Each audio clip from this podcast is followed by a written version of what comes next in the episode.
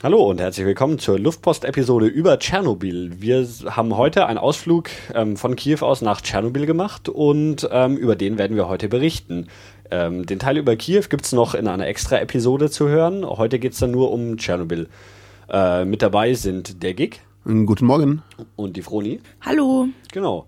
Ähm, ja, heute war es endlich soweit und der Grund, warum wir eigentlich in die Ukraine oder hauptsächlich in die Ukraine gekommen sind, ähm, nämlich unser Ausflug nach Tschernobyl. Ja, äh, lange geplant schon. Ich erinnere mich, dass wir vor drei oder vier Jahren zum ersten Mal gesagt haben, da müsste man ja mal hin.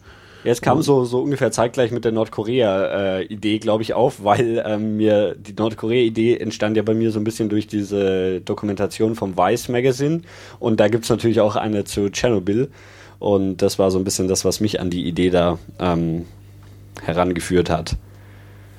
Und deswegen, ähm, ja, also die, die Idee, dass wir, dass wir uns Tschernobyl auch mal anschauen wollen, gibt schon ein bisschen länger. Äh, und jetzt hat es endlich geklappt. Wir ja. haben jetzt heute eine Tagestour gemacht. Ich würde auch sagen, also wir haben äh, jetzt, äh, also abgesehen davon, dass äh, insgesamt in der Ukraine gerade eine äh, angespannte Situation herrscht, würde ich sagen, ist der Termin, um nach Tschernobyl zu fahren, äh, eigentlich ganz genial. Also sowohl von klimatischen Bedingungen her. Also es war zwar kalt, ne? wir haben jetzt äh, mhm. Anfang März und äh, draußen sind so zwischen 0 und 5 Grad und aber das hat einfach zur Atmosphäre genau gepasst, äh, zu äh, verlassenen äh, Dörfern und äh, also insgesamt halt kein Laub an den Bäumen und es war halt einfach kalt und Winter und ja ein bisschen trist einfach, das passt ja dann ganz gut. Ähm, ich habe ja gehört, dass die Radioaktivität im Winter oder man weniger von der Radioaktivität im Winter abbekommen könnte, weil dann eben der Boden gefroren ist und noch vielleicht eine Schneeschicht drauf liegt und so. Ich weiß nicht, wie viel da dran ist. Ähm, ich fand das mit dem Staub sinnvoller. Also jetzt ist halt einfach alles so irgendwie so feucht und komisch und äh, dementsprechend halt auch kein radioaktiver Bart mehr irgendwie in der Luft unterwegs, äh, sondern klebt schön am Boden fest.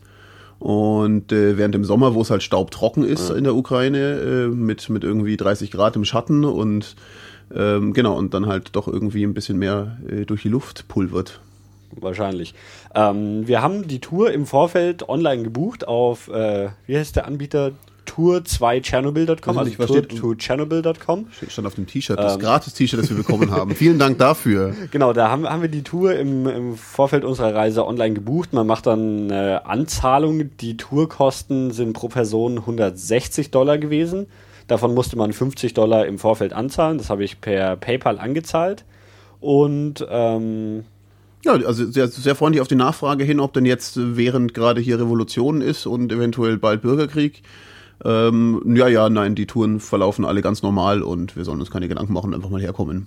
Genau, ich habe äh, hab dann auch per E-Mail geantwortet, ja, ja, wir, wir, wir kommen schon. Und dann so drei Tage später kam eine E-Mail, äh, kommt ihr auch wirklich? ja, besser als beim Hostel, wo keine Antwort kam und wir nicht sicher waren, ob es noch existiert.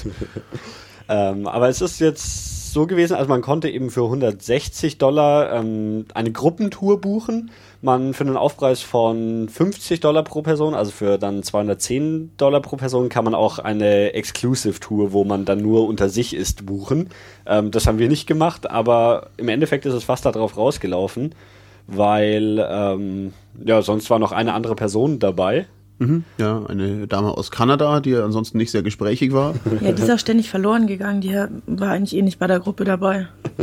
Genau, aber also die 50 Dollar Aufpreis für die exklusive Tour hätten sich wahrscheinlich nicht gelohnt. Ähm, wobei, ja. ich meine, wir haben ja auf der Liste gesehen von den Leuten, die sich für die Tour eingetragen haben, es war eine Person durchgestrichen und dafür war eben diese Kanadierin dabei. Also offensichtlich war diese Gruppe nie wesentlich größer oder ich weiß nicht, wann die Liste aktualisiert wurde. Ja, also würde auch zu dem Fahrzeug passen. Also ich nehme an, das ist schon relativ lange geplant gewesen. Also wir sind, nachdem wir dann fünf Leute waren, sind wir halt mit so einem VW-Bus gekarrt worden. Äh, in Kiew abgeholt morgens um neun. Äh, was auch super war, weil wir sind durch die halbe Stadt gelaufen, um dann festzustellen, dass die Kanadierin nicht da war und wir die am Hostel abholen, wobei ihr Hostel direkt in der Nähe von unserem Hostel war. Das heißt, wir sind dann durch die halbe Stadt wieder mit dem Auto zurückgefahren worden, um die Kanadierin einzusammeln. Äh, aber war ein netter Spaziergang morgens, aber hätte auch nicht sein müssen. Gut, äh, ja, dann haben wir uns restliches Geld abgegeben an die Dame, die dann gleich wieder ausgestiegen ist, was schon irgendwie schon wieder so einen Eindruck hatte, als wären wir über den Tisch gezogen worden. Ähm, weil die einfach unser Geld nimmt und sich aus dem Staub macht und uns mit einem nicht äh, englischsprachigen Fahrer zurücklässt. Aber der hat uns äh, ganz brav äh, Richtung Tschernobyl gefahren. Genau, also das Geld musste man natürlich auch in Bar, wahlweise in US-Dollar oder in der ukrainischen Währung abgeben, was natürlich, ähm, wie wir auch in der Kiew-Episode erzählt haben, gar nicht so einfach war, dann doch irgendwie knappe 500 Euro in, in Bargeld in ukrainischer Währung hier zu bekommen, weil die Geldautomaten sich da ein bisschen quergestellt haben, so große Summen auszuzahlen. ähm, genau, dann sind wir in diesen Transporter gestiegen und ähm, losgefahren, irgendwie so über bisschen holprige Straßen. Und irgendwann dann so, nachdem wir aus, aus der Stadt draußen waren, ähm, hat der Fahrer dann ohne ein weiteres Wort zu sagen so einen Fernseher von der Decke geklappt und ähm, eine englischsprachige Tschernobyl-Doku zu zeigen, die wir uns dann so die Fahrt über angeschaut haben. Die Fahrt dauert eine Stunde. Ja, ein bisschen mehr, eineinhalb, eineinhalb ja. ungefähr. Äh, die Dokumentation kannte ich tatsächlich schon, war aber jetzt nicht so die schlechteste. Battle of Chernobyl hieß sie, oder? Ja, genau. Ja. Battle, Battle on Chernobyl, The Real Battle on Chernobyl.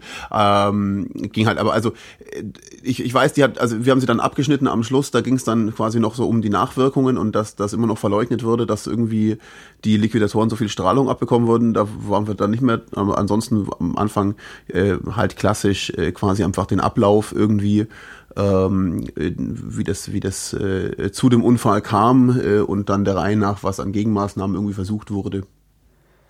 Wobei ich fand zu, zum Unfall, also es ging schon eher los, ähm, hier der Reaktor war kaputt, oder? Also ich, ich kenne andere Dokus, wo es wo es viel so, mehr ja, so um ja. den technischen Teil und dann, ähm, weil sie ja da eben diese Übung machen wollten oder diese, diesen Test machen wollten und so und ich kenne Dokus, die irgendwie stundenlang nur darüber gehen und der Teil hat in, der war in der Doku gar nicht drin, so es ging viel mehr dann um die Folgen. Ja, nee, kann ich bestätigen, ja. Genau, und dann wurde die, die Doku eben abgebrochen, weil wir, wo kann man am ersten Checkpoint? War genau, das, da ist dann auch der Mark gekommen. Der Mark war unser eigentlicher Tourguide. Ähm, ein äh, Ukrainer, der aber in Deutschland geboren wurde, wie wir irgendwann hinterher mal äh, gehört hatten. Der wurde wohl in Dresden geboren und lebte bis zu seinem fünften Lebensjahr in Dresden, sprach aber kein Deutsch, aber äh, ziemlich sauberes Englisch. Also das war super äh, für die Tour. Ja, relativ junger Typ auch. Irgendwie ja. jetzt, ne, war, war, war ein guter Tourguide, ja. kann man nichts dagegen sagen. Genau. Nee, also der ist dann, der ist dann ähm, äh, nicht eingestiegen. Eigentlich sind wir erstmal ausgestiegen, weil dann wurden nochmal gecheckt, ob unsere Passnummern übereinstimmen mit dem, das, was wir auf dem Zettel haben. Genau, also man musste bei, bei der Anmeldung und bei der Anzahlung per PayPal musste man schon so Passnummern und sowas abgeben und die wurden dann abgeglichen. Und also ich, ich bin mir hier immer nicht sicher, ob das Polizei oder Militär oder Privatleute sind. Die haben halt so Flecktarn an und schusssichere Westen und irgendwas, um Leuten weh zu tun, aber es aber ist mir immer so ein bisschen vorher. unklar, wer da so jetzt, also was, was deren wirkliche Rolle ist. Mhm, genau, aber das war also dann ungefähr 30, also das war der, der 30 Kilometer äh, Sperrkreis um Tschernobyl, dementsprechend ungefähr 30 Kilometer noch vom eigentlichen Kraftwerk entfernt. Wir haben dann, ähm, ja, also der hat das kurz gecheckt und dann sind wir weiter reingefahren und haben dann auf dem Zettel noch so unterschrieben. Äh, eines war ukrainisch, das weiß keiner so genau, was da drauf stand, aber irgendwas mit äh, Health Insurance hat er behauptet. Und es standen auch irgendwelche auch. Zahlen dabei, die nach Währung aussahen. Also offensichtlich haben wir pro Person nochmal, war von unserem Ding ja. eine Tour einen Anteil von irgendwie 110 oder sowas für Health Insurance, wobei ich mir nicht ganz sicher bin, was das dann abdeckt. Ähm, ja, ich, also das, das habe ich oft bei anderen Touren gesehen. Also zum Beispiel, man, man kriegt so Chernobyl-Touren eben auch in seinem Hostel. Man muss die immer so ein paar Tage im Vorfeld buchen, damit diese Bürokratie da eben erledigt werden kann. Und ähm, diese ganzen, oder auch, ich habe es eigentlich immer gesehen, dass die Preise, die die Hostels für diese Touren angeben, eben exklusive der Versicherungsgebühren sind. Also das bei uns hier draußen im Hostel hängt auch so, so ein Ding, wir machen hier die Tour für 120 Euro und dann steht irgendwo unten, ah, jetzt kommen aber nochmal 20 Euro Versicherungsgebühr drauf. Wobei ich mich auch frage, also wer versichert da wen gegen was? Keine Ahnung. Also habe ich jetzt irgendwelche Ansprüche, wenn ich verstrahlt bin? Ich glaube nicht. Ich weiß nicht, ob das ja vielleicht auch gar nicht auf die Verstrahlung an sich, sondern irgendwelche Unfälle, die dir vor, vor Ort passieren können, weil du doch irgendwo äh, mhm. keine Ahnung, äh, vom, Wolf, vom Wolf angefallen wirst, vom Wilden. Ja, weiß ich nicht. Ja, oder mit einem Autounfall. Ne? auch denkbar bei einem Auto ohne Gurte. Ja. ja, stimmt, das Auto ohne Gurte. Aber auch nicht so viel Verkehr. Also nee, aber außerdem waren zwei Heiligenbilder drin, hier so. Äh, wir waren total sicher. Ja. Genau, also viel Verkehr ist auf diesen Straßen nicht und die sind schon auch mal irgendwie so. Es gibt diese eine Brücke, wo die eine Spur offensichtlich so kaputt ist, dass sie sie komplett gesperrt haben. Dann fährt man halt quasi auf der Gegenspur, weil da der Straßenbelag besser ist und der fährt auch so, so hin und wieder mal ein bisschen Slalom, um irgendwie den größten Schlaglöchern auszuweichen. Und Ja, also die sind offensichtlich seit ungefähr 30 Jahren nicht mehr gemacht worden, die Straßen. Genau. Nee, also dann waren wir da in diesem 30 äh, Kilometer Sperrradius. Ähm, Marc hat angefangen, so ein bisschen zu erzählen. Ähm, also der, der, eigentliche Ablauf der Tour war, also wir haben uns quasi so ein bisschen hingetastet zuerst und irgendwie ein paar Mal zwischendrin angehalten. Ähm, und das erste, was wir dann wirklich angeschaut haben, war eigentlich quasi die, die Stadt Tschernobyl, wobei Stadt ein bisschen übertrieben ist. Also selbst zu Zeiten, als das noch aktiv war, äh, also vor 86, ähm, ist äh, der, der Ort Tschernobyl relativ klein im Vergleich zu der Stadt Pripyat. Also ich habe es mal gerade irgendwie rausgeguckt, äh, das sind noch irgendwie momentan 500 Einwohner ungefähr, die jetzt wirklich regulär in Tschernobyl leben. Ähm, damals äh, irgendwie ein paar tausend, aber halt äh, in Pripyat irgendwie 40.000, das was also deutlich mehr waren. Ja, es ist, ist merkwürdig, weil, weil in Deutschland ja so der Begriff Tschernobyl verwendet wird, obwohl es erstens die kleinere Stadt ist, die auch noch weiter von, vom Reaktor an sich entfernt ist, als eben Pripyat, was tatsächlich ja eine einigermaßen große Stadt damals war mit, ich glaube, 50.000 Einwohnern. Genau. Aber das, äh, das, das Kraftwerk heißt halt äh, äh, Lenin, Wladimir Ilyich Lenin Kraftwerk äh, Tschernobyl. Und, und äh, quasi die ähm, Pripyat wurde ja quasi herumdesignt als, Ja. als für die ähm, ja, für die Arbeiter von, von dem Kraftwerk. Äh, übrigens auch sehr schön hier, äh, Fun Fact am Rande. Tschernobyl heißt eigentlich in Russland und Tschernobyl würde es in der Ukraine heißen. Also man hat da dann ein weiteres O vorne drin. Okay. ähm, genau, also wir, haben- wir haben auf dieser, also wir sind jetzt eben in dieser 30 Kilometer Radius Sperrzone und man, man hat da immer mal wieder so, so kleine Hals gemacht. Also es war so, man ist dann die ganze Zeit aus diesem VW-Bus rausgesprungen, wieder reingesprungen. Ähm, und da haben wir eben zwei Denkmäler gesehen, die da errichtet wurden, oder? Ja, also. Ein- Ähm, ne, was war denn das allererste, was wir angeschaut haben? Ach so, das war, glaube ich, einfach, nee, das war der, der Ortseingang zur Stadt Tschernobyl, den wir gesehen hatten. Da war das irgendwie das Genau, große ja. Schild und da haben wir zum ersten Mal Fotos gemacht. Was ich auch lustig fand, was er immer gesagt hat, äh, okay, take your äh, two minutes to make photographs und so, hä, was soll man noch alles fotografieren außenrum? das ist irgendwie einfach nochmal die Straße im Nichts. Aber hat so ein bisschen Spannung aufgebaut. Also so gesehen fand ich es ja gar nicht schlecht, dass wir da irgendwie ein paar Mal am Weg eingehalten haben. Genau, und dann waren wir eben noch bei, oder war die Feuerwehrstation? bei der war da Feuerwehrstation auch? waren wir, das genau, War eben eine von, von was, drei Feuerwehrstationen, die da so im Umkreis, die quasi direkt ähm, bei der Katastrophe dann schon, schon reingefahren sind, ohne irgendeine Ahnung zu haben, was da Gefährliches auf sie wartet. Und da ist eben so ähm, ein Denkmal äh, vor dieser Feuerwehrstation errichtet. Und die ist, ist die noch im Betrieb? Irgendwas hat er doch Ja, ja, gesagt. die ist noch im Genau. Betrieb. Die in Tschernobyl ist noch in Betrieb, die anderen beiden nicht mehr. Okay. Genau, und da und ähm, dann, da sind auch diese, diese Roboterfahrzeuge ausgestellt gewesen. Genau, also es wurden ja ähm, hauptsächlich auch um dieses äh, Dach von, von den Reaktoren irgendwie von dem, ähm, na, von dem äh, ganzen, äh, was, was ist da oben? Also dieser radioaktive Müll, der da rumlag und das ist eigentlich zu krass gewesen, um da Leute rauszuschicken, dachte man zuerst und hat dann versucht, es mit Robotern zu reinigen, äh, die dann auch versagt haben, also hat man doch Leute rausgeschickt. Ähm, und das sind halt auch so Fahrzeuge, also ich glaube, das eine ist auch irgendwie, das war mal als Mondfahrzeug ursprünglich geplant und hätte auf den Mond geschossen werden sollen, so als ferngesteuertes Fahrzeug. Ähm, und also genauso sieht's halt auch aus. und dann halt auch so ein paar andere so Roboter und Geschichten, die dann da drauf waren. Äh, und das waren halt die Or- Originalteile, die da halt dann irgendwie ausgestellt waren. Ähm, da fällt mir ein, wir haben noch gar nicht erzählt, ähm, also man konnte im Vorfeld zu dieser Tour wurde eben uns angeboten, einen Geigerzähler zu mieten. Äh, ich habe das dann einfach mal nicht gemacht, ähm, ohne, ohne grö größer nachzudenken. Ähm, und dann hatte aber eh der, der Tourguide einen, einen Geigerzähler dabei. Und den, den durften wir quasi auch mitnutzen. Oder ich meine, also Also hatten uns halt ab und zu in die Hand gedrückt oder ich habe, wenn man ihn gefragt hat, hat er den auch hergegeben und so. Sehr schön war auch, also ich war mir nicht ganz sicher, das ist auch eher so eine Touristensache wahrscheinlich, aber den hat er auch immer schön in seiner Brusttasche gehabt und hat immer wunderschön vor sich hingeknackst und also eher gepiept.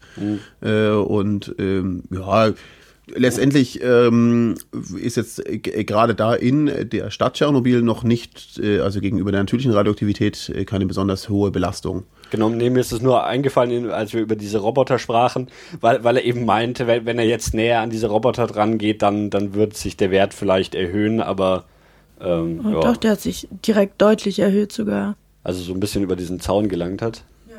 Ja. ja. Also war dann von, was war es vorher, 18 auf 100 oder so. Also es war schon deutlich höher. Also wir reden hier von 0,18 Mikrosievert pro Stunde. und dann sind 100 eben so 1,0 Mikrosievert pro Stunde. Ja, ne, wir wollen nicht, äh, nicht, dass uns hier was Falsches unterstellt wird. Nee, also wenn wenn wenn, es hier um die die Messung geht, du du hast immer mal wieder einen Blick auf den Geigerzähler. Ich habe ich hab mich da, ja ja natürlich, ich wollte ja schon auch wissen, ob das alles mit rechten Dingen zugeht. Ähm, das erste Mal, wo er dann wirklich ausgeschlagen hat, der Geigerzähler, da sind wir noch ein bisschen weiter gewesen, aber also quasi noch noch kurz hinter dem Dorf äh, Tschernobyl.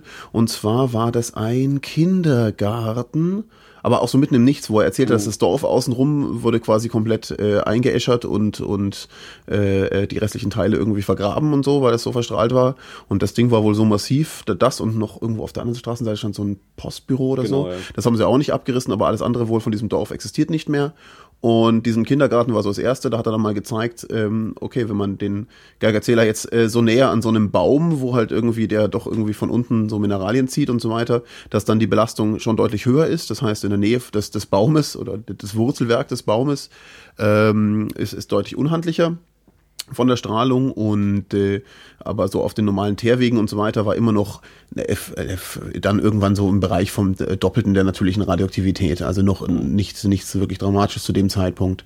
Ähm, noch interessanter war dann direkt vor dem Kindergarten, also da, wo äh, na, letztendlich Regenwasser vom Dach runterpritschelt, war es dann nochmal deutlich höher. Da hat dann halt tatsächlich alles, was irgendwie auf dem Dach gelandet ist, wurde natürlich dann runtergewaschen und ist dort ins Erdreich gesickert. Und äh, genau, das waren so die ersten interessanten Messungen. Genau, und dann ähm, sind wir eben in diesen Kindergarten rein und das war dann so das erste Mal, wo, wo man, also wenn, wenn man sich diese Dokus angeschaut hat, was ich natürlich gemacht habe, dann war das so zu, zum ersten Mal, wo man eben die Bilder gesehen hat, die, die man auch in diesen Dokus sieht. Also das ist halt, ähm, ja, so, so ein, so ein, ich weiß nicht, wann es gebaut wurde, 70er Jahre irgendwann halt wahrscheinlich äh, Gebäude was dann eben komplett verlassen wurde, geplündert wurde. Ähm, und dieses Haus steht einfach so offen, also man, man latscht da einfach so rein, die Tür ist eh eingetreten oder sowas. Und ähm, es liegt halt dann zerbrochene, zerbrochene ähm, Fensterscheiben irgendwie auf dem Boden, umgekippte Regale und dann eben auch so, so diese Kindergartensachen, irgendwie Puppen, Lego-Steine oder gefälschte russische Lego-Steine. ähm, genau, und, und im Prinzip durften wir durch diese, dieses Kindergartenhaus, also es war jetzt nicht wirklich groß, aber ähm, ja, der Tourguide meinte irgendwie, wir haben hier eine Viertelstunde Zeit, ähm, schaut euch um. Hm. Ja, und dann darf man halt selbstständig da durch dieses Haus laufen. Irgendwie, also man, man hat davor natürlich so Instruktionen durchlesen sollen, wo drauf steht, dass man irgendwie nichts anfassen und nichts mitnehmen darf oder sowas. Ähm, ja, und dann, dann kann man eben diesen Kindergarten irgendwie so durchlaufen und da sieht man dann eben auch so zum Beispiel so alte Stahlstockbetten, die, die halt so auf Kindergröße sind, die, die irgendwie leer sind und überall so abgerissene Puppenköpfe und so, wobei ich da ist auch die Frage, ob da nicht irgendwie so ein bisschen was gefaked ist quasi. Also, also hin, hingelegt, ja. ja. Aber also ich finde insgesamt äh, ich glaube, wenn wir das hinterher angeschaut hätten, wäre es fast langweilig gewesen, aber dadurch, dass das irgendwie so das erste ja. Teil war, das wir ja. halt irgendwie wirklich betreten haben, war es eigentlich ganz spannend. Genau, und dann, ja, was sonst hat man da eben nicht so viel, eben die, diese Betten und einfach so, so ein bisschen verwüstete Räume, wo dann eben dadurch, dass es keine Fensterscheiben mehr hat, auch die Witterung natürlich so ein bisschen zugeschlagen hat. Und ähm, dann ja, ging es eigentlich weiter mit dem Auto und dann sind wir schon an die 10 Kilometer Zone gekommen, oder? Genau, da war nochmal so ein Grenzposten, wo wir nochmal irgendwie unsere Pässe wurden nicht gecheckt, aber er wollte nochmal die Liste sehen oder hat sie, glaube ich, sogar behalten für die Zeit, die wir ja, drin ja, waren. Ja, der, der hat irgendwie einen Handvoll Zettel abgegeben, die, die er bei der Rückfahrt wieder gekriegt hat und so. Genau, nee, also irgendwie haben sie dann wohl, während wir drin waren, das irgendwie durchgecheckt. Und genau, das waren dann 10 Kilometer vom Kraftwerk entfernt und äh, ja, auch wieder ein Posten mit ein paar Leuten besetzt gewesen. Genau, und also wir, wir sind jetzt eben auf dem, auf dem Weg von, von Tschernobyl quasi Richtung Pripyat und Kraftwerk. Also Tschernobyl City. Genau, ja, genau, äh, ja. Dorf. Und ähm, eigentlich, eigentlich ist da eben, also da ist halt Wald, diese, diese eine Betonstraße geradeaus durch, ähm, Bäume links und rechts oder halt irgendwie Wiesen. Je näher man dann auf dieses Kraftwerk zukommt, dann sieht man eben ähm, erstmal diesen äh, Reaktor 5 und 6, die nie fertiggestellt wurden, die, die eben da gebaut werden sollten. Genau, also ähm, wirklich so die Baustelle quasi hinterlassen äh, in den 80er Jahren. Ähm, hat er dann erzählt, es waren ja ursprünglich waren wohl zwölf Reaktorblöcke eigentlich geplant. aber dann, nachdem irgendwie das, äh, der Vorfall war, ähm, hat man dann weder fünf noch sechs fertig gebaut, geschweige denn halt die weiteren sechs Reaktoren, die noch hätten kommen sollen. Und ähm, aber von dort, also bei dem 5.6 haben wir dann mal da irgendwo gehalten, hatte man zum ersten Mal irgendwie einen sinnvollen Blick ähm, auf also sowohl äh, den die anderen vier Reaktorblöcke, die ja äh, in ein, einem Gebäudekomplex zusammen sind. Und links daneben auch der momentan neu gebaute äh, Sarkophag, der dann irgendwann fertig werden soll und drüber geschoben werden soll. Das ist, äh, aber also den bauen sie ja quasi daneben auf. Genau, und der wird dann auf, auf Schienen eben rübergefahren.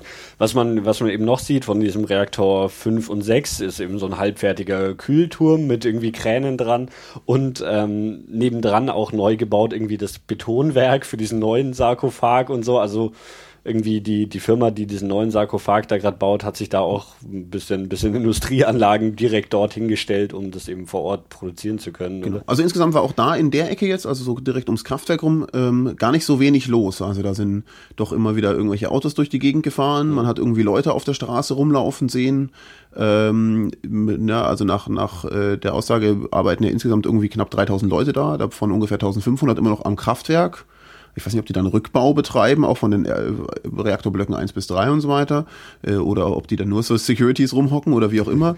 Und irgendwie angeblich arbeiten halt auch 1500 Leute dann bei diesem Betonwerk und den neuen äh, Sarkophag aufbauen und so weiter. Also doch irgendwie ganz schön viele Menschen, die da eigentlich arbeiten. Ja. Genau, und dann, ähm, man, man sieht ja eben noch, da ist dann so, so ein künstlich angelegter Fluss, der eben dieses Kühlwasser transportiert hat. Und genau, da war eine nette Geschichte, dass der quasi, solange die Reaktorblöcke liefen, nie zugefroren ist. Obwohl es hier halt auch im Winter mal irgendwie minus 20 Grad hat oder so. Ja, aber der, der, Fluss, halt, was man, der 24 Grad ja, genau, oder so schön, schön warm hochgeheizt. ja. ähm, und dann sind wir immer weiter auf, auf diesen Kraftwerkskomplex zugefahren. Da durften wir dann zwischendrin mal gar nicht fotografieren, also da hat dann, ne, weil halt alles, jedes zweite Gebäude gerade momentan nur noch so Militärgebäude ist, ja. sollten wir halt da quasi zwischendrin mal nicht fotografieren, wobei es auch nicht so ausgesehen hat, als hätte er das irgendwie forciert. Es klang mehr so, als hätte er damit das mal gesagt hat. Ja. Äh.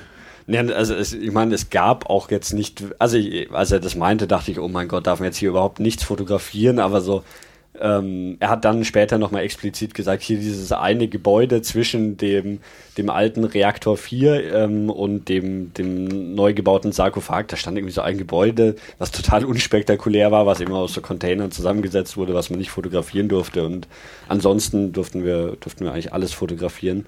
Genau, also für alle, die sich nicht ähm, so äh, intensiv mit der Tschernobyl-Geschichte beschäftigt haben, also Reaktor 4 ist der, der äh, eben bei dem Unglück am 26. April 2000, Quatsch, 1986 ähm, äh, bei dem Unglück eben äh, explodiert ist. Äh, der Reaktor 3 ist quasi genau spiegelsymmetrisch dazu. Die haben sich quasi in der Mitte äh, eine, eine Anlage geteilt, ähm, da eben, wo auch dieser Kamin steht, den man auch von den ganzen Bildern kennt. Reaktor 1 und 2 schauen ein bisschen anders aus sind aber letztendlich in derselben großen Halle untergebracht. Also da hinten ist dann diese Maschinenhalle dran, wo dann auch die Turbinen waren ähm, und äh, das ist halt quasi alles in einem Komplex zusammen. Und eben äh, 1, 2 und auch 3 liefen auch nach 86 dann weiter. Also die wurden irgendwie wieder hochgefahren und liefen ganz schön lange, bis irgendwie knapp 2000 ran oder so, äh, eben noch als Kernkraftwerk weiter. Okay. Genau, und dann ähm, steigen wir da also aus und hatten dann, da, da steht natürlich wieder irgendwie ein wie ein Denkmal, wo, wozu eben auch, wie war da die Geschichte? Dieses Denkmal ist neu errichtet und deswegen ist das. Alles neu errichtet, meinte er. Also, sie haben die Erde ein Stück weit abgetragen, die Straßen sind neu hingebaut, sogar Bäume haben sie da neu gepflanzt, dass irgendwie ein bisschen, bisschen netter ausschaut. Und dann meinte er eben, wenn er jetzt den Geigerzähler hinter das Denkmal hält, dann ist gleich irgendwie deutlich geringer die Strahlenbelastung, als wie wenn er es an die Seite hält. Und hat es dann eben auch so ein bisschen gezeigt und da war wirklich irgendwie mehr als das Doppelte an Unterschied zu sehen. Also es war, also ja, hat man einfach gemerkt, dass da die Sachen neu sind und dadurch die halt nicht belastet sind, sondern das tatsächlich aus der Luft kommt. Genau, und ähm, vor Ort, also wirklich viel machen tut man da ja eigentlich nicht, aber es ist natürlich ähm, quasi der, der Auslöser, warum man da überhaupt hingefahren ist. Man, man sieht eben diesen, ähm, diesen Reaktor 4 aus geschätzt irgendwie 100, 200 Meter Entfernung ja, oder sowas. 300 sagt er, hat er, glaube ich, erzählt. Ah, okay. Und ähm, diesen, diesen neu, neuen Sarkophag, der nebenan gebaut wird, der ja so, so ein bisschen irgendwie wie ein Flugzeughanger aus Wellblech aussieht, äh, schon relativ hoch ist. Hatte da eine Meter irgendwie? Ne, weiß ich nicht, aber.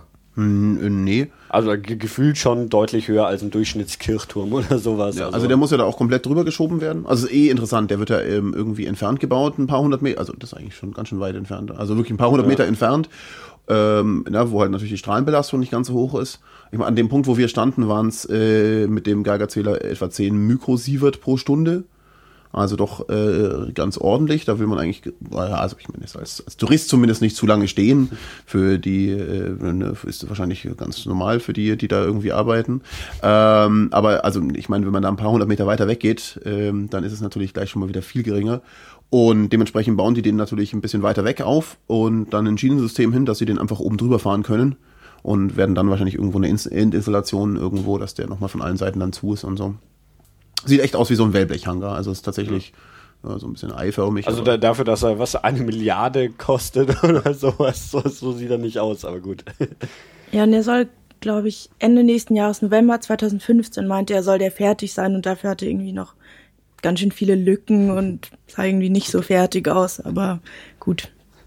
Ähm, ich weiß gar nicht, wie, wie ging es danach weiter? Wir sind dann also viel, viel mehr gibt es zu, zum Kraftwerk selbst ja eigentlich gar nicht mehr zu sehen. Also Nee, leider hat man da eigentlich wenig, wenig Chance, da irgendwo noch mehr zu machen. Ich meine, also, also ich kann es ja auch nicht mehr sehen, ohne dass es irgendwie von der Belastung her tatsächlich äh, ekelhaft würde.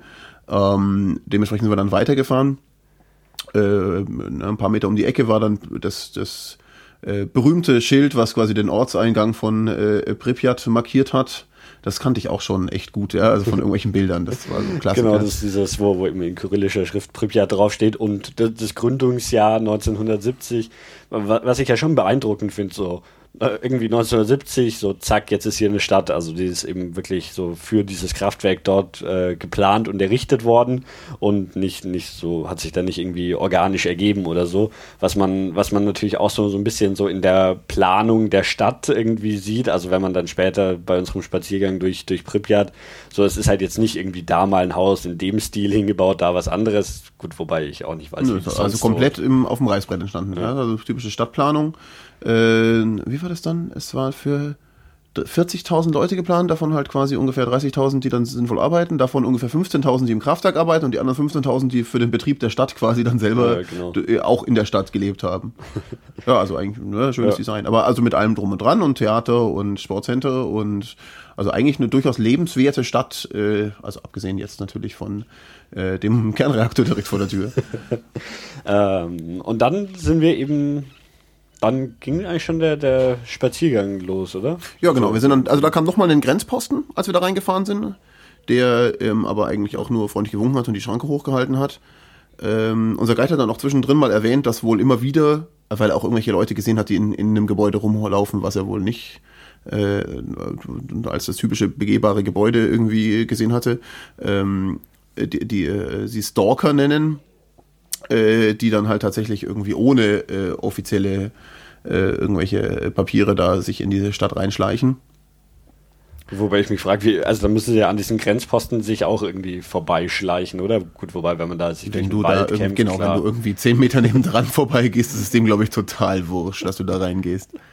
ähm, und also ich habe, und da ist es eben auch wieder so, also diese Stadt steht da und ähm, alle Gebäude kann man betreten, wenn man möchte. Also ich habe da den, den Tourguide eben gefragt, ob, ob man jetzt irgendwie spezielle Gebäude für, für Tourismus äh, sich anschauen kann oder so. Und dann meinte er, nö, überall da, wo dich dein Tourguide reinführt oder wo dein Tourguide mitkommt, darfst du auch reingehen. Und, ähm genau. Also offiziell heißt es ja eigentlich, äh, also auch in der ganzen Beschreibung von all diesen Touren, da, äh, leider, leider äh, hat äh, inzwischen seit irgendwie fünf Jahren verboten äh, die ukrainische Regierung, dass man irgendwie in diese Gebäude überhaupt noch rein mhm. darf. Mhm. Ähm, aber das scheint offensichtlich de facto niemanden zu interessieren. Also alle Tourguides gehen quasi irgendwie quer in alle Gebäude rein.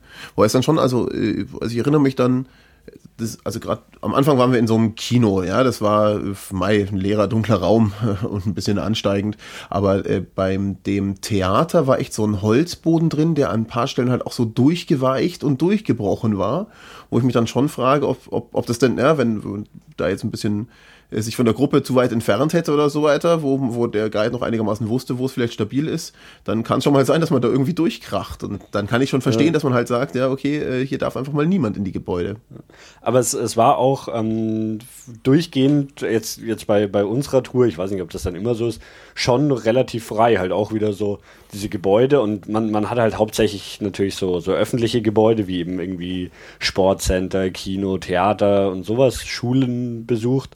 Und ja, also im Prinzip konnte man sich da auch frei, frei drin bewegen oder mal in den Raum schauen oder da, man läuft einfach so durch dieses Gebäude, irgendwie Treppen hoch, runter und so weiter. Der, der Tourguide hat einem natürlich schon ein bisschen gezeigt. Äh, ich meine, der wusste ja auch, wo, wo die interessanteren Räume sind. Und ähm, genau, dann, dann sind wir da eben so durch verschiedene Gebäude. Das erste war dieses Kino. Ähm, es war komplett dunkel natürlich. Ich meine, es hatte ja keine Fenster, was sich für ein Kino natürlich anbietet. Und Strom gibt es auch keinen mehr. Ähm, und dann geht man in diesen komplett dunklen Raum und eben angefangen mit der Kamera so ein bisschen rumzublitzen. Und ich habe jetzt auch eigentlich erst, wo ich die Fotos durchgeschaut habe, so, so wirklich irgendwie gesehen, wie, wie dieser Raum so, so komplett aussieht. Und ähm, das Lustige ist halt, äh, also fällt halt so ein, der Raum nach vorne schräg ab zur Leinwand hin und ähm, alle Kinosessel sind, äh, sind quasi irgendwie entfernt, geklaut, und geplündert worden. Also es ist tatsächlich auch so ein, so ein äh, Problem. Es scheint in der kompletten äh, Sperrzone äh, ne, nachdem das dann alles verlassen war, halt doch irgendwie genug Leute gegeben haben, die einfach rein sind und sich das Zeug rausgeklaut haben äh, was ja schon auch erstaunlich ist. Ich meine, diese Gebäude sind ja stellenweise ganz schön hoch auch und natürlich mhm. auch keine Fahrstühle mehr oder sonst was. Und äh, auch bei den höheren Gebäuden dann halt irgendwie einfach alles irgendwie rausgehauen, was irgendwie ging. Ähm, äh, sicherlich teilweise auch, ich meine, wenn das natürlich versteuert war, haben sie auch die Liquidatoren äh, tatsächlich rausgeräumt. Äh, Matratzen und so weiter ist wohl Ne, wenn es so Luftfeuchtigkeit und so gezogen hat, äh, habe ich mal gehört, dass das irgendwie quasi absichtlich rausgezogen wurde und verbrannt wurde. Naja, wo, wobei davon, also so Couchen und so waren ja schon noch einige drin. Ja, aber also äh, auf jeden Fall äh, tatsächlich alles irgendwie äh, dann sehr, sehr leer auf den ersten Blick. Und gerade in diesem Kino sah es natürlich wirklich doof aus, weil irgendwie so standen halt noch so in der ersten Reihe noch so drei Sitze oder sowas rum. Und ansonsten war das halt so eine schräg ansteigende Fläche, wo man da irgendwo äh, mal sich gedacht hat, da könnten mal Sitze gestanden haben. Ja, ja und das ist halt eben, eben auch schon, wie, wie ich vorhin bei diesem Kindergarten erzählt habe, so, es liegt einfach so quasi Bauschutt am Boden von irgendwie Holzbalken, Fenster, Scheiben, alles, was man halt irgendwie so hat und was, ja, also ich finde es ein bisschen schwer einzuschätzen, was jetzt quasi, und es ist eigentlich schade, dass man nicht sehen kann, was jetzt nur dadurch passiert ist, dass sich die Natur quasi diese Gebäude zurückgeholt hat und was durch die Plünderungen ähm, passiert ist.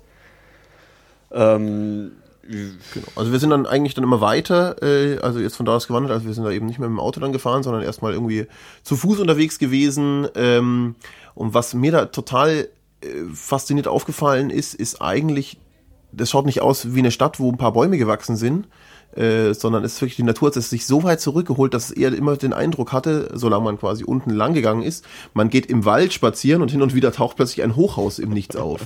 Und äh, also es war jetzt nicht mal neblig mehr oder so äh, vom vom Wetter ähm, und aber es standen halt wirklich so viele Bäume irgendwie zwischendrin und man konnte eigentlich quasi ne, also überall wo halt kein Haus war, sondern viele Bäume standen, hat wahrscheinlich mal irgendwie eine größere Straße gestanden. Mhm.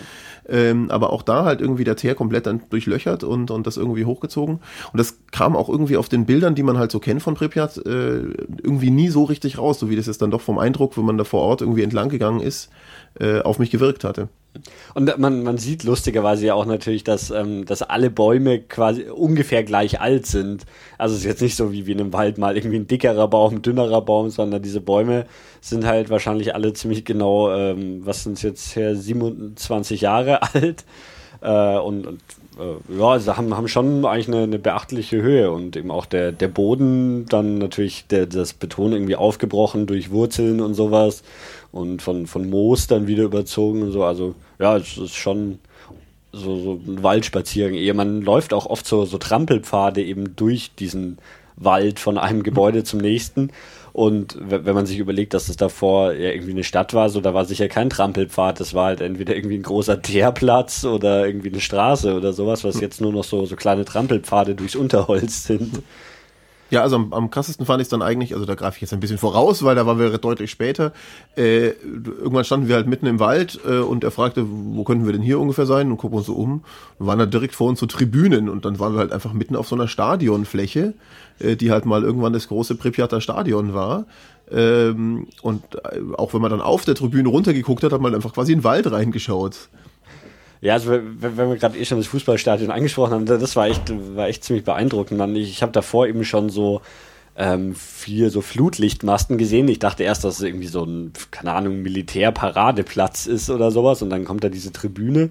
Und man sieht dann auch, dass so, so außen rum um dieses Waldstück, was eben früher wohl das Fußballfeld war, noch so, so eine ovalförmige äh, Betonstraße ist, was mal eine Laufbahn mhm. war.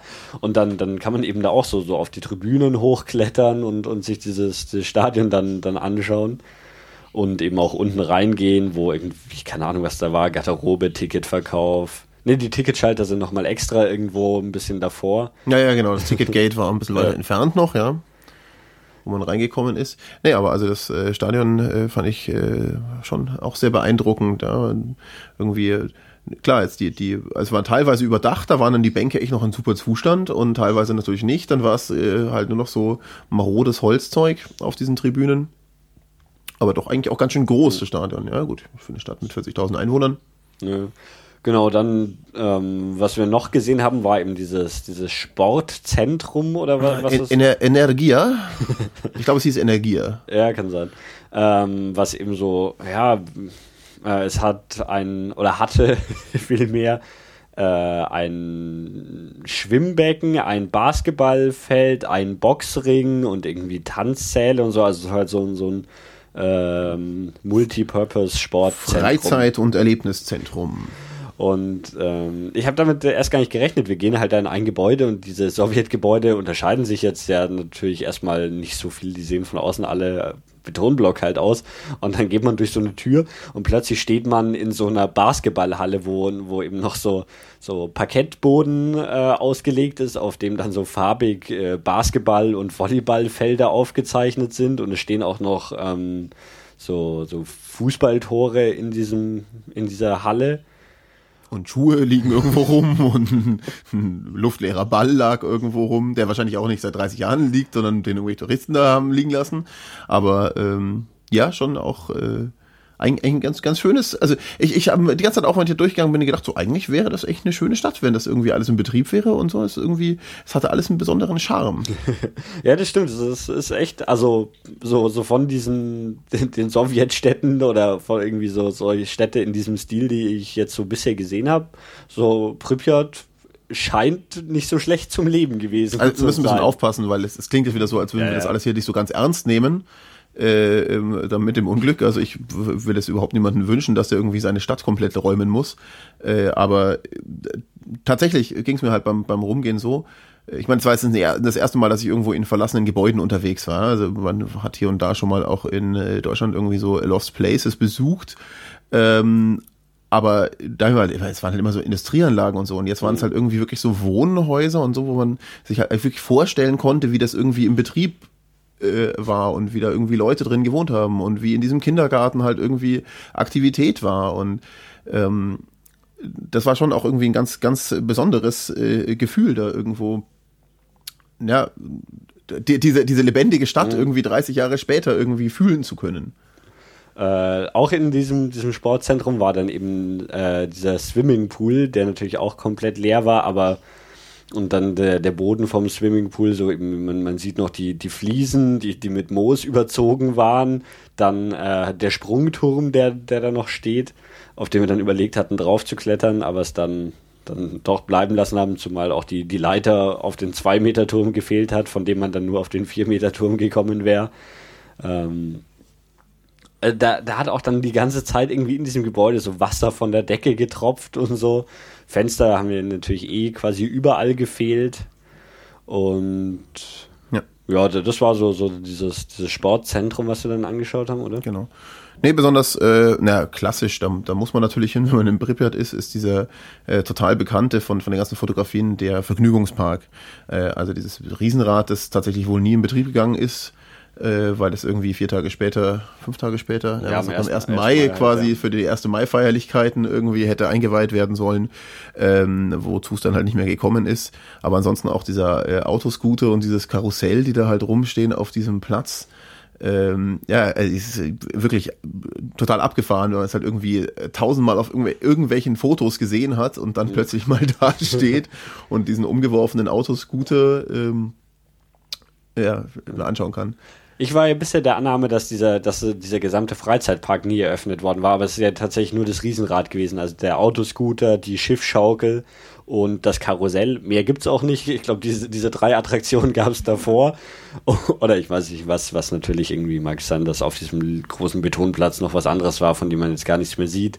Aber es war jetzt kein großer Freizeitpark oder so, sondern eben diese drei, diese drei Sachen und das Riesenrad und nur, nur das Riesenrad davon war, war nie im Betrieb und ähm, ist halt jetzt da und, und rostet so, so vor sich hin. Ähm, äh, da ist auch die, diese Autoscooter, die so aneinander ge gerammt sind und dann so stehen geblieben sind. Auch die Frage, ob das jemand hingeschoben hat oder nicht, damit es Also ich glaube, da ist gerade in den ersten Jahren danach sehr viel passiert, dass da halt irgendwelche Leute unterwegs waren und da irgendwelchen Dummsinn gemacht haben. Und dann, als da irgendwie klar war, dass das sich jetzt irgendwie auf lange Zeit nicht erholen wird, ist es wahrscheinlich dann jetzt wahrscheinlich die letzten 25 Jahre, sage ich mal, irgendwie dann doch quasi einigermaßen unverändert geblieben. Ähm, genau, das, das war so, so dieser Freizeitpark. Ähm, er ist natürlich so, so das, was, was man immer auf den Bildern sieht und es, es hat natürlich auch so, so diesen, ja, diese, diesen ganz komischen Ding von Vergnügungspark und man ist in dieser ultra tristen Gegend. So, das glaube ich, das war, was diesen Freizeitpark ausmacht. Auch da nochmal, also das, das mit dem Wetter, äh, ich habe ja vorhin schon mal angesprochen. Ich, ich habe zwischendrin auch immer wieder versucht, mir das vorzustellen, wie das gewesen wäre, wenn man jetzt gerade im Sommer da ist. Oder, oder im Frühling, wenn halt irgendwie im, im Hintergrund dann die Bäume blühen oder sowas. Das hätte irgendwie dem Ganzen viel von dieser Bedrückung genommen, die wir jetzt irgendwie da äh, empfunden haben. Ähm, weil halt einfach alles tot war. Es war halt einfach, es ging auch, es waren auch überhaupt keine Geräusche. Also es war wirklich, man hat äh, kein Laub gehört, man, es ging, ging so ein ganz, ganz leichter Wind irgendwie, aber es war einfach stumm, ja, es war einfach außenrum nichts zu hören. Es, es waren auch, ähm, also man, man hat sonst auch fast nie andere Leute gesehen, außer irgendwann ist uns noch so eine andere Vierer-Touristengruppe mal über den Weg gelaufen, die, die unser Tourguide auch irgendwie deren Tourguide kannte. Aber also es ist jetzt nicht so, dass, dass da irgendwie Touristengruppen durchgescheucht werden würden, oder zumindest jetzt da, wo wir da waren. Gut, mag vielleicht wann anders auch noch ein bisschen mehr los sein, wenn hier gerade nicht Revolution ist und es eine bessere Ja, wahrscheinlich, ja. Also äh, äh, der Marc meinte ja schon auch, wir sind eine kleine Gruppe. Äh, und weil wir so eine kleine Gruppe sind, äh, kann er uns jetzt auch mal, haben wir noch, haben wir noch genug Zeit, äh, auf das äh, auf eines von den großen Gebäuden hochzugehen. Also es gibt halt irgendwie eine, eine, eine Handvoll Gebäuden, die da wirklich irgendwie 18 Stockwerke haben. Und äh, 18, 16? Wie auch immer, also jedenfalls 16. höher als die anderen. Und äh, da sind wir dann auf eins dann auch wirklich hoch. Also da sind wir dann irgendwie rein durch den Eingang. Und ähm, na, ohne Fahrstuhl, 18 Stockwerke sind gar nicht so wenig. Äh, also schlängelt sich da irgendwie so durch, äh, bis man dann irgendwie oben ankommt. Und hat dann aber wirklich einen wahnsinnigen Blick gehabt. Und vor allem auch mal gesehen, dieses Kernkraftwerk ist doch erstaunlich nahe dran. Das sind irgendwie so zweieinhalb, drei Kilometer Entfernung. Und also du siehst es halt einfach da wirklich ziemlich imposant stehen mit dieser neuen Halle und guckst dann so runter und dann hast du so dieses, diese äh, Stadt Pripyat um dich rum. Und es ist halt wirklich halt ein Katzensprung. Ja, ich, ich hatte ja, ähm, also weil bi- bisher waren wir nur, nur in irgendwelchen öffentlichen Gebäuden im Kino und dieses Sportzentrum und so weiter. Und äh, ich hatte ihn dann, dann schon gefragt, ob, ob wir auch irgendwie mal, mal so Privatwohnungen sehen. Und ja, na, natürlich sind so, so Privatwohnungen, meinte, da ist natürlich nicht so was Spektakuläres wie ein riesiger leerer Swimmingpool oder sowas, aber trotzdem fand ich es interessant, auch mal eben so, so einen normalen Wohnblock zu sehen. Und es waren eben alles so zwei Zimmerwohnungen oder so da drin, wo auch überall die Türen offen standen und eben auf dem Weg hoch äh, auf das Dach von diesem Gebäude konnte man da au- auch in, in die Wohnungen reingehen, wo man eben ähm, je weiter nach oben man kam, desto weniger waren sie geplündert. Da standen dann eben noch Couchen drin, Betten, Badewannen. Ähm, was immer gemacht wurde, ist bei den Herden wurden die, die Herdplatten geklaut. Also so der, der Kasten von dem Herd stand an sich noch da, aber die Herdplatten waren wirklich überall, wo ich es gesehen habe, rausgeschraubt. Und ähm, ja, es lagen teilweise eben auch noch Schuhe am Boden. Generell fand ich, es, es lagen lagen so, so viele Schuhe rum. Das äh, fand ich ein bisschen merkwürdig, warum gerade Schuhe das sind, was, was man verliert. Aber vielleicht halten sich Schuhe auch nur länger als irgendwie T-Shirts. Das so. ist natürlich durchaus denkbar oder hat dann auch keiner geklaut, weil die halt am ehesten noch kontaminiert waren oder was auch immer. Keine Ahnung. Ja, ach so, insgesamt noch zur, zur Strahlung, weil wir auch zwischendrin mal mit dem Zähler, also in Pripyat selber war dann auch echt, also da, wo wir irgendwo unterwegs waren, äh, jetzt irgendwie keine so besonders erhöht, also so ich so irgendwie im Bereich von äh, 0,2 Mikrosievert pro Stunde. Das ist also keine Ahnung, das Doppelte bis Dreifache von dem, was man irgendwie an Hintergrundstrahlung ähm, dann normalerweise so abbekommt. Also wirklich nicht nicht äh, äh, nicht mehr so dramatisch an der Stelle. Ja. Äh, ein, ein Gebäude, was ich dann doch noch erwähnen wollen würde, ist die, die Schule, die wir besucht haben. Ähm, das war eine Grundschule, oder es also war ein bisschen unklar. Er meinte eigentlich, es wäre eine weiterführende Schule, aber dann waren auch ganz viele Grundschulsachen drin. Aber ich kenne mich auch mit dem Sowjet-Schulsystem jetzt nicht gut aus, muss ich dazu sagen. Ähm, wo man eben auch äh, ja, da, da drin durchlaufen konnte. Man man hat dann so Klassenzimmer gesehen mit den Schulbänken. Überall lagen da Neonröhren rum, die irgendwie von, von der Decke runtergefallen sind oder so aus den den Fassungen. Das habe ich in den anderen Gebäuden gar nicht gesehen, aber da lagen echt überall komische Neonröhren rum. Und ähm, dann konnte man eben so durch die verschiedenen Klassenzimmer, von dem normalen Klassenzimmer über irgendwie einen Physiksaal, Biologiesaal, gehen. Die Bibliothek fand ich auch, auch ganz, ganz spannend. Das war eben ein Raum und da meinte hier, das war die Bibliothek und dann geht man rein und man steht halt auf so einem halben Meter Büchern oder sowas. Und ich bin davor auch noch nie auf Büchern gelaufen. Es fühlt sich ja schon ist so, so ein bisschen nachgebend. Super fand ich auch das Lenin-Zimmer, wo, wo er gemeint hat, äh, jetzt wo nicht mehr irgendwie das so dekoriert ist und so weiter, versteht man vielleicht nicht so richtig, wofür, was der Sinn des Lenin-Zimmers war. Aber es äh, hatte wohl den hauptsächlichen Sinn der Huldigung äh, von Lenin? Er, er, konnte es auch nicht so genau erklären. Er meinte dann nur so erst so, hier, das ist das, das beliebteste Zimmer der Schule, das Lenin-Zimmer. Und wir gehen so rein, so ein Raum, wo eine Wand irgendwie rot gestrichen war. So, aha, aha. Und dann hatte ich schon so gemerkt, so offensichtlich zieht das Lenin-Zimmer bei uns nicht so ganz. Ja, äh, früh, früher war das viel beeindruckender. Ja, es war, es war die Karte am Boden gelegen, wo markiert war, äh, wo Lenin schon überall war. Ja. Genau. Ah, äh, interessant war auch, also wirklich, also genau, äh, direkt äh, vor dem Zimmer hing auch noch so eine Zeitung im, im Schaukasten an der Wand, äh, die halt zum letzten Mal wohl die tagesaktuelle reingehängt wurde am 23. Mhm. April ähm, 86. Also wirklich quasi seitdem einfach ist diese Schule dann da quasi nicht mehr. Ich weiß nicht, war mal ein Montag oder. Ja, also. Mhm. Ja, ich konnte sie nicht lesen. Ähm ja, beeindruckend fand ich auch noch in der Schulkantine, durch die sind wir auch noch kurz durchgelaufen. Und da war einfach ein riesiger Haufen an Gasmasken. Und dann hat er eben auch gemeint, das waren jetzt nicht so die Gasmasken, die verwendet worden, sondern die liegen da jetzt halt rum, weil die wurden irgendwie einmal im Jahr zur Gasmaskenübung für die Schule da hingelegt oder so. Und also es sah, sah ganz merkwürdig aus, weil die auch irgendwie so bestimmt 30 Zentimeter hoch am Boden lagen über eine Fläche von fünf mal fünf Meter. Also ist echt ein ganz schöner Haufen Gasmasken und die lagen da so in der Schulkantine rum.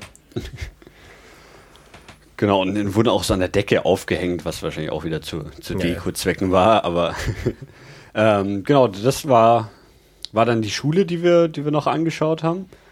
Ähm, und im Prinzip war das schon, schon alles, was wir gesehen haben. Das war jetzt so ein gut zweistündiger Spaziergang eben durch Pripyat mhm. und ähm, das ist so so das das eigentliche ähm, das eigentliche Highlight ich meine fand ich jetzt so der der Reaktor zu sehen ist, also ja. ist, ist nett sagen zu können, dass man mal ja. da war, aber eigentlich hat man auch wirklich nicht mehr gesehen, außer äh, als, als das von, von den Bildern kennen, weil man halt eben nicht näher irgendwie hingekommen ist ähm, man auch nicht näher hin will. Wobei mir hat es schon was, also ich hatte das irgendwie räumlich in meinem Gehirn, hatte ich die Orientierung, hätte ich genau andersrum erwartet, als man dann bei dem Reaktor plötzlich stand. Also äh, so gesehen ganz interessant. Genau, und dann, ähm, das war, war dann schon, schon so der, oder? Zu, zum Ausflug an sich? Zum, genau, wir sind dann, wir sind dann äh, aus der aus dem 10 Kilometer Radius wieder rausgefahren. Ähm, da mussten wir zum ersten Mal jetzt durch so Ganzkörper-Geigerzähler ähm, die da äh, auch so aussahen, als stehen die schon äh, seit den mhm. 80er Jahren rum. Ja, also ich kenne die Teile in modernen äh, von, von äh, deutschen Kernkraftwerken, wenn man das besucht auch. Und ähm, ja, Mai, das sah halt irgendwie nach guter russischer 60er, 80er Jahre Technik aus. Äh, man hat da also quasi hingestellt auf äh, Zähler, dann war wirklich äh, komplett äh, hoch bis, bis äh, zum Kopf irgendwelche Sachen verbaut und hatte noch die Hände, Handflächen irgendwo auf der Seite drauflegen müssen und wenn das dann alles in Ordnung war, hat es äh, Klack gemacht nach ein paar Sekunden und du konntest auf der anderen Seite durch so ein äh, Tor wieder rausgehen. Ähm, ja, also ich meine, da müssen ja dann auf jeden Fall auch irgendwie diese 3000 Arbeiter, ja, die wohnen natürlich dann nicht drinnen innerhalb von diesem mhm. Sperrgebiet und müssen da auch täglich irgendwie wahrscheinlich genau durch diese selben Tore raus. Das waren dann ja, schon ein paar mehr. Aber beim 10 Kilometer Posten weiß ich gar nicht mehr. Ah ja, also jedenfalls auf jeden Fall, äh, klar, müssen die dann irgendwie da auch alle durchchecken. Hat auch bei keinem von uns angeschlagen. Ähm, äh, wobei natürlich unklar ist, ab was für Grenzwerten die dann irgendwie anschlagen, also wie viel Zeug wir hätten rausnehmen müssen oder wie auch immer.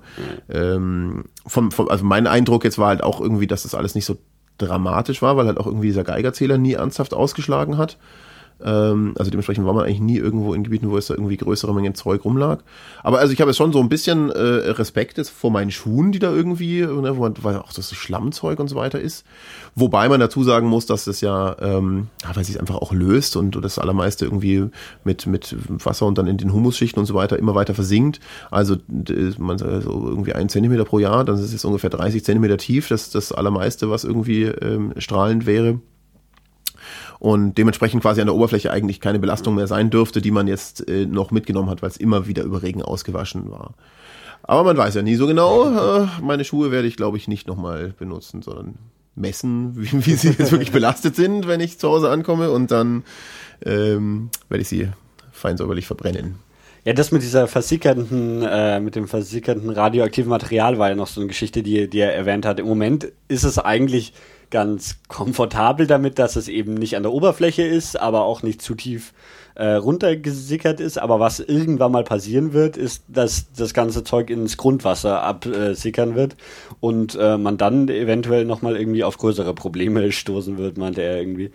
Ähm, und er hat auch als wir da bei, bei dem Freizeitpark meinte er, dass wir nicht irgendwie aufs Moos steigen sollen, wobei ich das auch ein bisschen fragwürdig fand, weil wir sonst auch irgendwie ständig durch den Wald gelaufen sind. Ich glaube, das Moos ist halt an sich so ein, so ein Organismus, der halt äh, ne, aus den nahen Schichten das immer mhm. wieder hochzieht und dann quasi aus seinem eigenen Dreck wieder lebt. Ja? Also ja. nächstes Jahr ist es quasi das Moos sein, sein eigener Dünger und lebt wieder aus sich selbst, weswegen sich da halt wahrscheinlich quasi die Partikel relativ nah an der Oberfläche halten können äh, über lange Zeit. Mhm. Ähm, da hat aber auch mal gezeigt, dass, es mit, dass da der, der Geigerzähler mit, also da weiß ich jetzt keine Werte mehr, aber war schon so, dass das Moos äh, deutlich quasi ausgeschlagen hatte. Also das waren so, so die beiden höchsten Messungen, oder? Die wir hatten irgendwie da das Moos und eben der, der Waldboden beim, beim Kindergarten, oder? Das, was Höheres habe ich, glaube ich, sonst nie gesehen. Also direkt am Reaktor war es ja auch nicht so schlecht. Ja. Achso, ja, zu Geigerzählern generell noch. Ähm, er hat eben erzählt, alle Leute, die da arbeiten, müssen immer an ihrer Jacke oder an ihrem Hemd halt einen kleinen Geigerzähler tragen. Und die arbeiten auch immer nur irgendwie, ich glaube, 15 Tage und dann haben sie 15 Tage frei, weil eben sonst heißt, dass die Strahlenbelastung zu hoch wird und deswegen trägt eben jeder auch diesen Geigerzähler und falls es auch irgendwie mal früher zu hoch wird, dann wird man halt quasi heimgeschickt, dass man sich da wieder ein bisschen erholt eben als so Sicherheitsmaßnahme. Wie viel es jetzt tatsächlich bringt, weiß ich nicht, aber es ist auf jeden Fall guter Wille. Ja, was ich so gehört habe, ist, dass es dementsprechend ein relativ beliebter Job ist. Ja? Also man wird einerseits ziemlich gut bezahlt, andererseits arbeitet man 15 Tage und hat dann wieder 15 Tage frei äh, Mai. Und je nachdem, wie ernst man jetzt halt irgendwo diese Gefahr mit der Radioaktivität nimmt, das ist halt auch wieder so ein, in den, in den Dosierungen, die man da irgendwie abbekommt, ähm, ist, ist es ja nichts, was irgendwie akut wirkt. Ja? Also ich werde jetzt nicht irgendwie nach Hause gehen und irgendwie äh, kotzend unter äh, Strahlenkrankheit zusammenbrechen, sondern wenn, äh, habe ich halt irgendwie eine Wahrscheinlichkeit, dass ich mal später Leukämie bekomme oder ähnliches. Und das lässt sich halt einfach dann auch immer schwer irgendwie sagen, wie hoch das Risiko jetzt dann wirklich ist. Also und vorausschauend quasi gar nicht. Äh, wir haben gerade noch eine Frage zu, zu Tieren gekriegt. Ähm, wenn ich das in der Doku im Bus richtig verstanden habe, dann da wurden ja erstmal nach der Katastrophe ähm, alle Tiere dann in dieser Region erschossen, damit die nicht irgendwie ähm, die, die Strahlung ungewollt irgendwohin weitertragen. Ähm, was, was ich dann natürlich schon davor äh, gehört habe, ist, dass dadurch, dass jetzt das eben ein Ort ist, der, der irgendwie seit, seit knapp 30 Jahren ganz gut von Menschen verlassen ist, ähm, haben sich dann natürlich wieder Tiere angesiedelt. Und es gibt gerade so, so jetzt nicht, ja, wobei auch im Pripyat selbst meinte er, da haben wir zwar nichts gesehen, aber da leben von irgendwie Wölfen über Wildschweine. Ähm, wir haben dann eben bei der Rückfahrt, wo wir wieder rausgefahren sind, haben wir irgendwann mal an der Straße noch angehalten. Es gibt wilde Pferde dort, die, die da ähm, eben rumlaufen. Füchse haben wir gesehen. Also mittlerweile ist da so. so Hunde lebten auch irgendwo auf der Straße, ja, also. ähm, ja, klar, ne, wenn die irgendwo äh, dem ganz verlassenen Gebiet, ja, plötzlich ohne Menschen, das äh, lebt sich, glaube ich, gar nicht so schlecht als Tiere. Wo, wobei ich gar nicht wusste, dass es auf der Welt irgendwo noch wild lebende Pferde gibt. Ich dachte, das wäre so mit den Cowboys zu, zu, Ende gewesen. ähm, genau, und dann gab's noch Mittagessen. Oh ja, ja genau. Also wir waren dann im 30 Kilometer äh, Sperrkreis noch in äh, der Stadt Tschernobyl, halt in so einer ja, Restaurant, Kantine, wie auch immer. Ähm, ja, auch so mit ein bisschen mulmigen Gefühl, zumindest bei mir am Anfang. Aber mir auch gedacht, naja, also äh, wenn irgendwo das regelmäßig gecheckt wird, äh, dann wahrscheinlich am ehesten hier. Wer weiß, wo das Essen, das hier in Kiew bekomme, ist. Und also es ist auch tatsächlich so, es waren jetzt auch in der Sperrgebiet ja keine Felder, keine, keine irgendwie mhm. Bauernhöfe oder sowas, sondern es war halt einfach wirklich nur verlassenes Gebiet, was man gesehen hatte. Mhm. So gesehen würde ich jetzt auch nicht davon ausgehen, dass das irgendwie äh, aus dieser Zone kam. Einzige wäre halt die Frage, ob das Wasser, mit dem das irgendwie zubereitet wurde, vielleicht aus der Leitung und ob dann die Leitung von außerhalb kommt mhm. oder nicht oder wie auch immer. Wobei, ähm, äh, letztlich weiß man es ja nie so genau. Jedenfalls gab es dann eine leckere Suppe und äh, was haben wir danach? Das so seltsame Schnitzel mit Kartoffelbrei. Das ist Fleisch in Ei eingebacken, Kartoffelbrei. und was wir in der Ukraine gesehen haben, ähm, Essiggurken gibt es irgendwie ständig zu, zu, jedem Essen dazu. Und es, es war irgendwie, ja, es war so, so eben ganz komisch. Wir waren natürlich die einzigsten Leute, die dort gegessen haben, in so ja, es war schon auch alles wieder so, so 70er Jahre Charme. Wurden dann von, von so einer Frau bedient, die, die uns irgendwie nie angeschaut hat und, und natürlich auch kein, kein Wort Englisch oder irgendwas gesprochen hat und dann diese, diese Sachen da aufgetischt, die jetzt geschmacklich, naja, passend, passend so zum Ambiente. ja.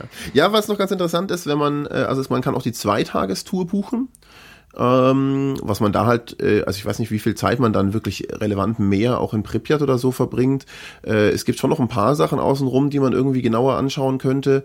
Äh, was wir zum Beispiel nur von dem Dach, äh, als wir da ganz oben waren, ähm, so in der Ferne gesehen haben, ist dieses große Überlandradar, ähm, Russian Woodpecker, äh, ne, das äh, halt quasi die Einflugschneise Südwest für strategische äh, Atomwaffen ähm, abdecken sollte für die Sowjetunion, dass die das irgendwie wissen. Und ähm, ja, das ist halt auch so riesengroß, weil es halt so eine Gitterkonstruktion ist, die halt irgendwie 150 Meter hoch ist und 300 Meter breit oder so. Und die haben halt in der Ferne wunderschön gesehen. Äh, aber äh, da gibt's, also da kenne ich auch Fotos, wo man dann nah und das ist schon, glaube ich, eine ganz schön beeindruckende Sache. Da haben wir natürlich keine Zeit gehabt. Äh, sonst weiß ich jetzt gar nicht, was man in dieser Zweitagestour noch wirklich ansonsten viel mehr abdeckt. Aber auch dann schläft man auch in einem Hotel in Tschernobyl. äh, na, also da kann man dann wirklich quasi die Nacht in der Sperrzone verbringen. Ähm, ich war ja dann schon irgendwie ganz froh, dass wir dann irgendwann wieder draußen waren auch und hatte, also echt total absurd, weil es natürlich überhaupt keinen Unterschied macht, aber kaum war man durch diese Grenze draußen, hatte ich so dieses Gefühl, dass jetzt auch wieder alles plötzlich sauber ist und die Luft schmeckt viel besser und äh, also totaler Schwachsinn natürlich. ja, meine Psychologie halt, ne? Ja, aber ich finde, also ich hatte jetzt überhaupt nicht das Gefühl, dass irgendwie ja, man, man noch viel verpasst hätte. Also so, so am Ende war es dann schon so, hier, ja, wieder ein verwüstetes Haus. Also die, ich glaube, das unterscheidet sich dann natürlich jetzt auch nicht mehr so, so großartig. Also ich denke, mit dieser Eintagestour ist man, ist man ganz, ja, ich meine, da, da hat man, glaube ich, alle, also ich habe jetzt zum Beispiel auch in den, den Dokumentationen jetzt sonst nicht mehr viel gesehen, ja. was, was man irgendwie, was, was wir jetzt verpasst hätten. Ja, und dann ging es eben wieder auf die eineinhalbstündige Rückfahrt nach Kiew und. Da haben wir sehr gut geschlafen, wahrscheinlich, weil wir den ganzen Tag so ein bisschen angestrahlt wurden. ähm, ja. Genau, und damit endet ähm, unser, unser Chernobyl-Trip auch und damit auch diese Episode, oder? Haben wir noch was vergessen? Ja, ja. Ich, ich denke, alles Wichtige ist gesagt worden. genau, dann tschüss und bis zum nächsten Mal. Servus. Tschüss.